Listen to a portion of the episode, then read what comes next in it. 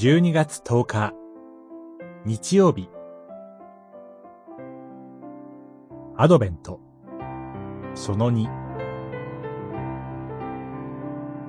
主をお迎えする準備。マルコによる福音書。一章。一節から八節。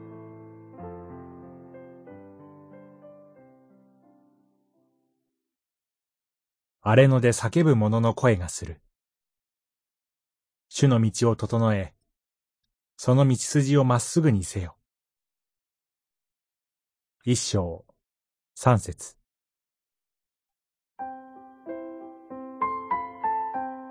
教会はクリスマスの準備で大忙しです。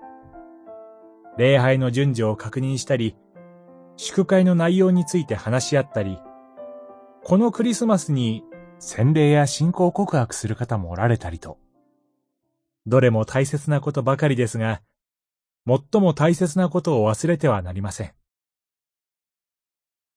私たちがクリスマスをお祝いするのは、イエス・キリストをお迎えするためであるということ。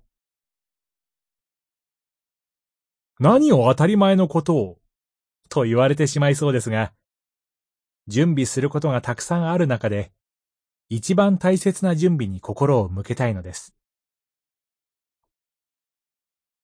洗礼者ヨハネは、主イエスの宣教の道備えとして、罪の許しを得させるために、悔い改めの洗礼を述べ伝えました。そして主イエスをお迎えする準備として、人々に罪の告白を迫り、罪と決別して生きる洗礼を授けました。この時期、私たちの心はいっぱいいっぱいになりがちです。しかし立ち止まって、最も大切な準備に心を向けましょう。ヨハネと共に、世に向かって悔い改めを述べ伝えるのです。そしてそれだけでなく、自分自身も同じ悔い改めに生きるのです。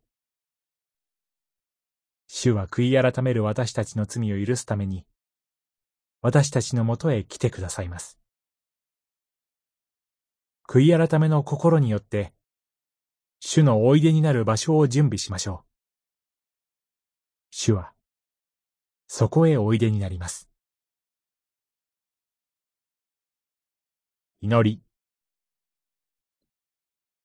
慌ただしい心を静めてください。あなたをお迎えする準備をするために、どうか、ここにおいでください。